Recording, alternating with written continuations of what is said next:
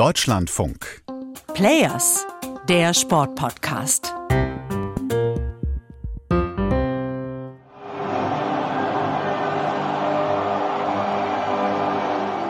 Was ihr da im Hintergrund hört, das ist die iranische Nationalhymne. Was ihr im Hintergrund nicht hört, sind die iranischen Fußballer, die bei dieser Hymne nämlich nicht mitsingen, sondern schweigen. Ein stiller Protest gegen das Regime in der Heimat.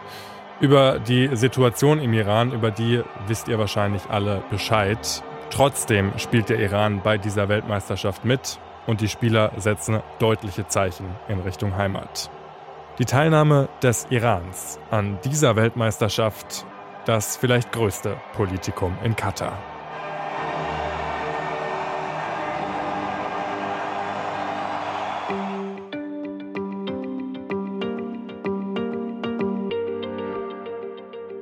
Jetzt sind die iranischen Spieler natürlich das eine, Raphael Spät hier, hi.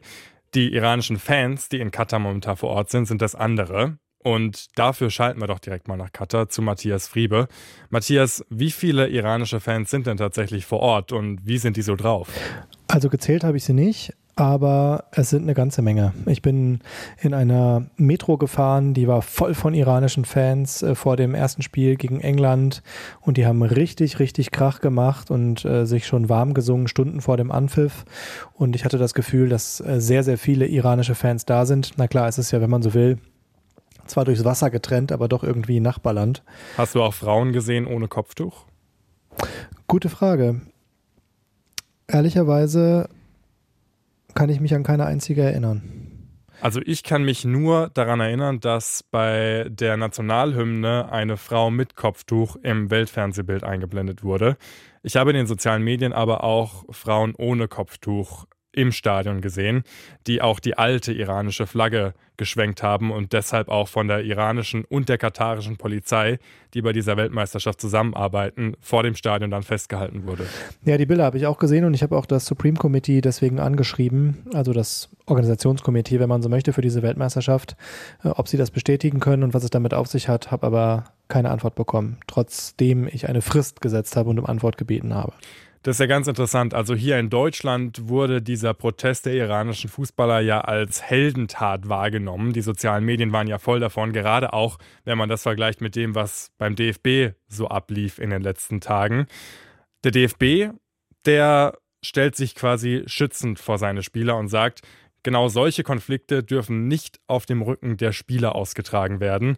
Im Iran ist es aber genau andersrum da lässt die iranische Regierung nicht den Sport einfach nur Sport sein, sondern will diesen Sport ja instrumentalisieren und versucht quasi mit allen Mitteln den Sport für sich zu nutzen. Ja, genauso wie das äh, wahrscheinlich in vielen Ländern ist, ähm, nutzt das der Iran auch. Also es gibt ein Bild, was auch in der Presse ging, dass die vor dem Abflug nach Katar die Mannschaft vom Präsidenten äh, empfangen wurde. Würde ich jetzt an sich wenig kritikwürdig finden, ähm, weil auch Joe Biden hat mit der US-Mannschaft telefoniert, auch Olaf Scholz hat mit der deutschen Mannschaft telefoniert.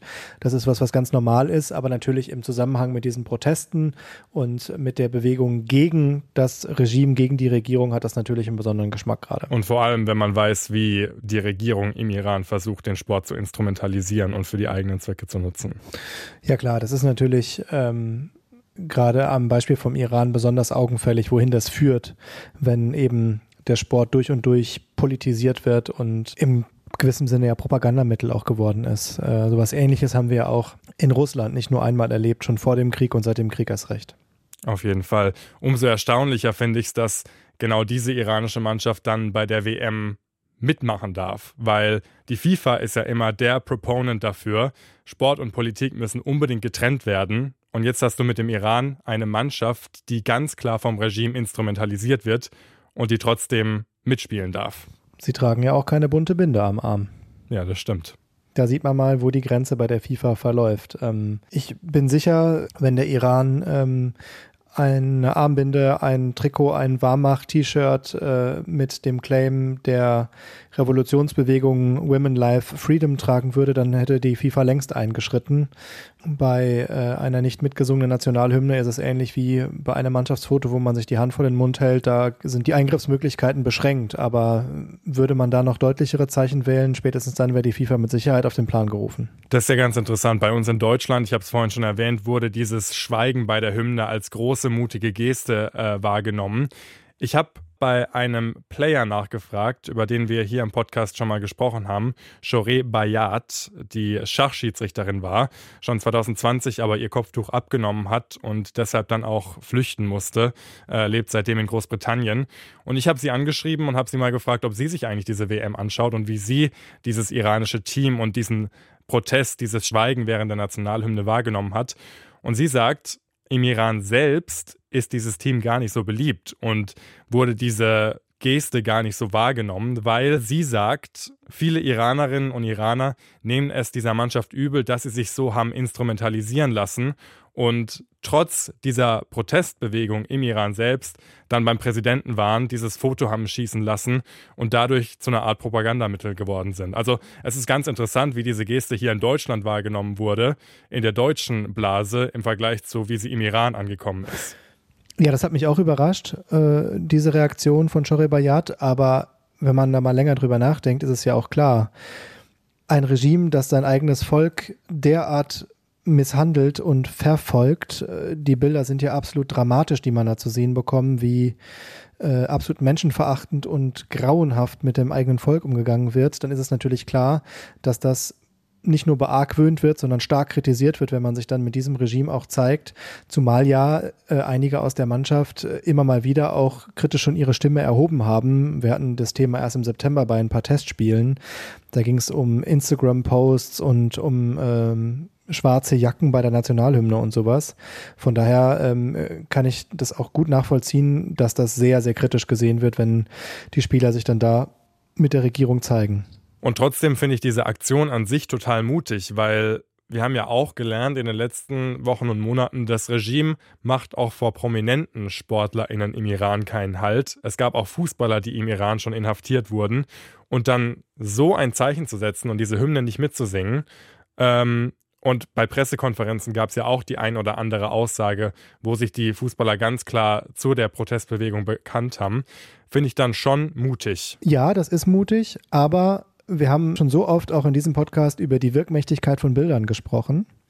Und ein Foto im iranischen Präsidentenpalast, wo die Mannschaft da sitzt, entwickelt genau die Wirkmächtigkeit, die man sich wünscht als Regierung. Und das Schweigen bei der Nationalhymne ist eben im Iran nicht zu sehen, weil das Staatsfernsehen sich einfach in der Zeit ausblendet aus der Live-Übertragung der Fußballweltmeisterschaft. Ganz kurz dazu, das war auch ganz interessant. Äh, vielen kritischen iranischen Journalisten wurde nämlich die Einreisegenehmigung äh, nach Katar auch verweigert. Die FIFA hat zwar die Akkreditierung genehmigt, aber die katarischen Behörden haben dann diesen JournalistInnen keine Einreisegenehmigung ausgestellt. Und da kommt dann auch Katar ins Spiel. Eine Regierung oder ein Land, das ja auch nah mit dem Iran verflochten ist. Ja, die sind nicht nur geografisch nah, die sind sich auch weltanschaulich und politisch nah. Der Iran hat damals in der berühmten Katar-Blockade auch geholfen, unter anderem mit Nahrungsmittellieferungen und hat dafür gesorgt, dass es keine große Lebensmittelknappheit gegeben hat während dieser politischen und diplomatischen Krise. Und daran sieht man einfach, dass die sich sehr nah sind, die Länder. Und Ringschluss, den wir schon so oft gezogen haben, das zeigt auch mal wieder, natürlich ist alles, was um diese Weltmeisterschaft passiert, politisch. Und die Behauptung, Sport sei unpolitisch, ist alleine in diesen Tagen der Weltmeisterschaft von Katar täglich schon dutzendfach widerlegt worden. Die Teilnahme des Iran, das große Politikum bei dieser Weltmeisterschaft in Katar. Wenn ihr mehr über die Situation der vor allem Sportlerinnen und Sportler im Iran erfahren wollt, dann empfehle ich euch sehr den Podcast, den wir mit Shoreh Bayat aufgenommen haben. Den findet ihr auch in diesem Feed. Und wir hören uns dann in der nächsten Folge wieder. Bis dahin, macht's gut. Ciao.